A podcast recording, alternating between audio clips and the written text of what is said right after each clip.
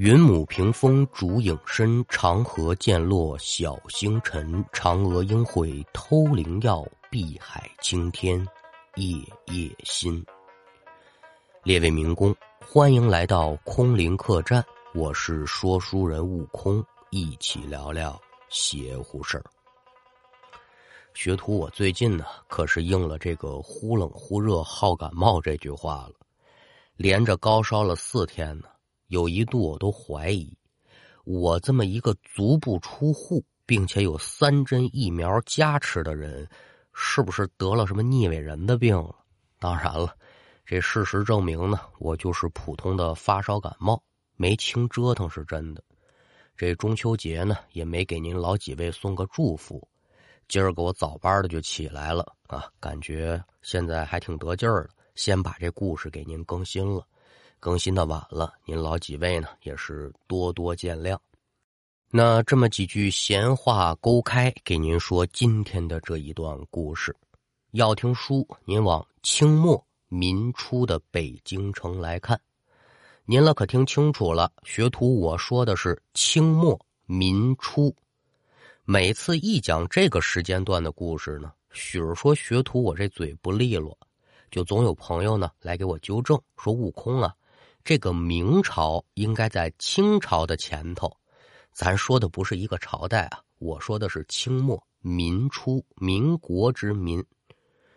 清末是什么时候呢？就是一八四零年鸦片战争到一九一二年这个宣统退位。民初就是一九一二年袁世凯继任临时大总统到一九二八年的北伐成功。这一段时间呢，可以说是太热闹了。八国联军侵华、日俄战争、清廷立宪、溥仪登基退位、黄花岗起义、四川保路运动、武昌起义、辛亥革命吧，等等等等，可以说是三千年未有之大变局，都在这段时间了。这也是咱们中国近现代历史的开端。说在北京城的西城有这么一个买卖铺户，字号叫长顺，卖的是油盐。掌柜的姓王，大号就叫王长顺。王长顺老板可不是北京本地人，哪儿的人呢？山西人。这买卖做的不小，连排五间的门脸手底下大大小小的伙计得有二十来个。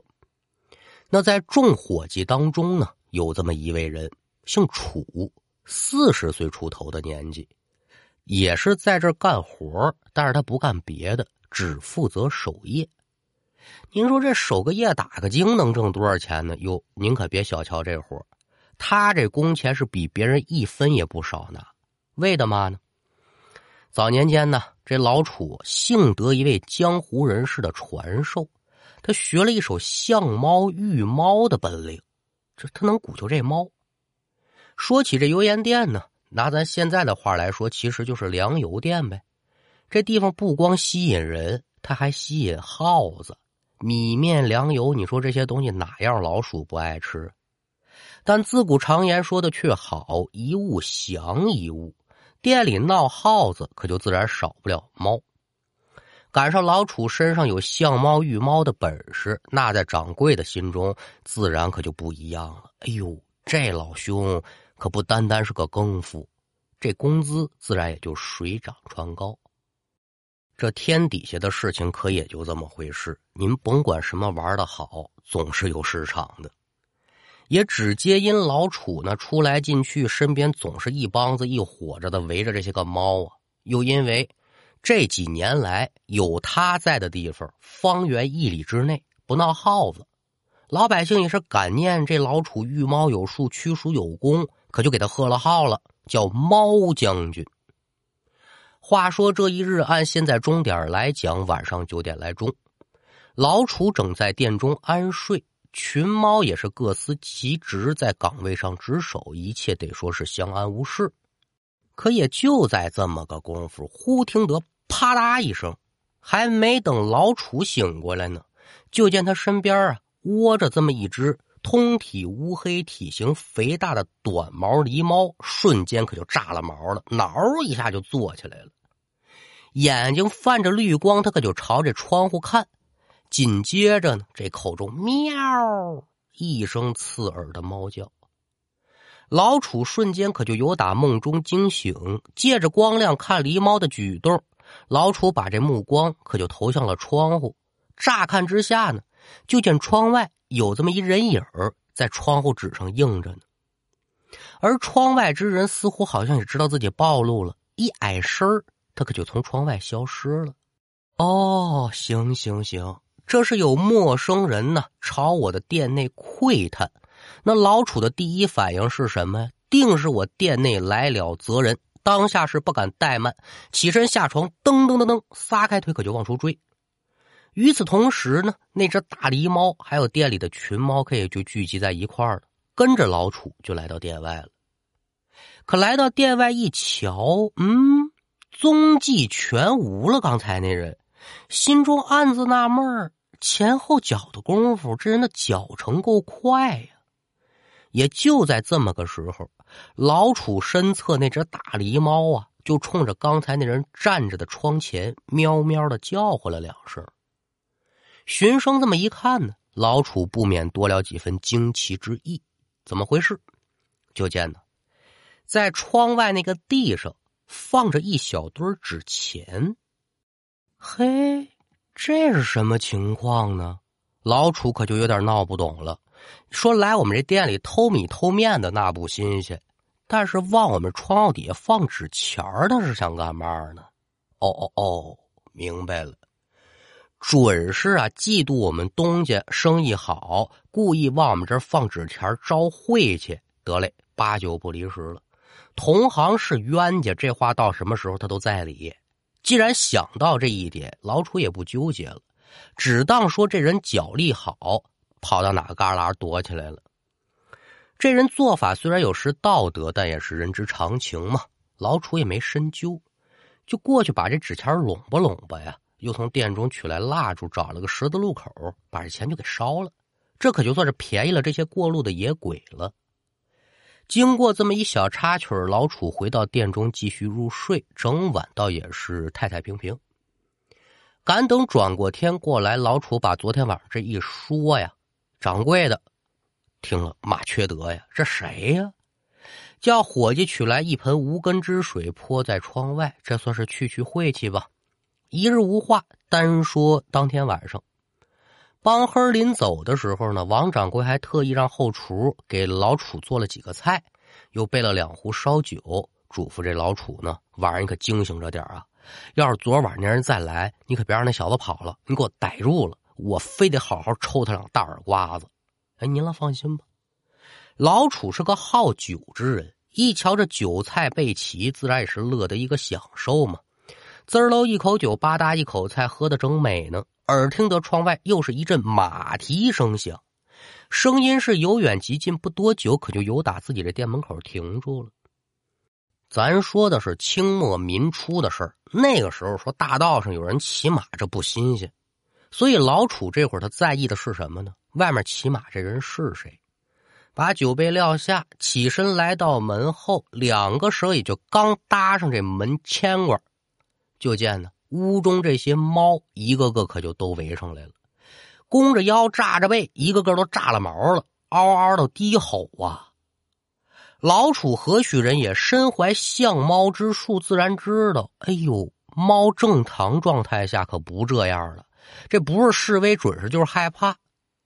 心里头虽然琢磨，但这手上可没停。这牵挂可就让他给拽开了。这门紧跟着可以就打开了。这门一打开不要紧的，就见屋里这些个猫呼啦朝全冲出去了。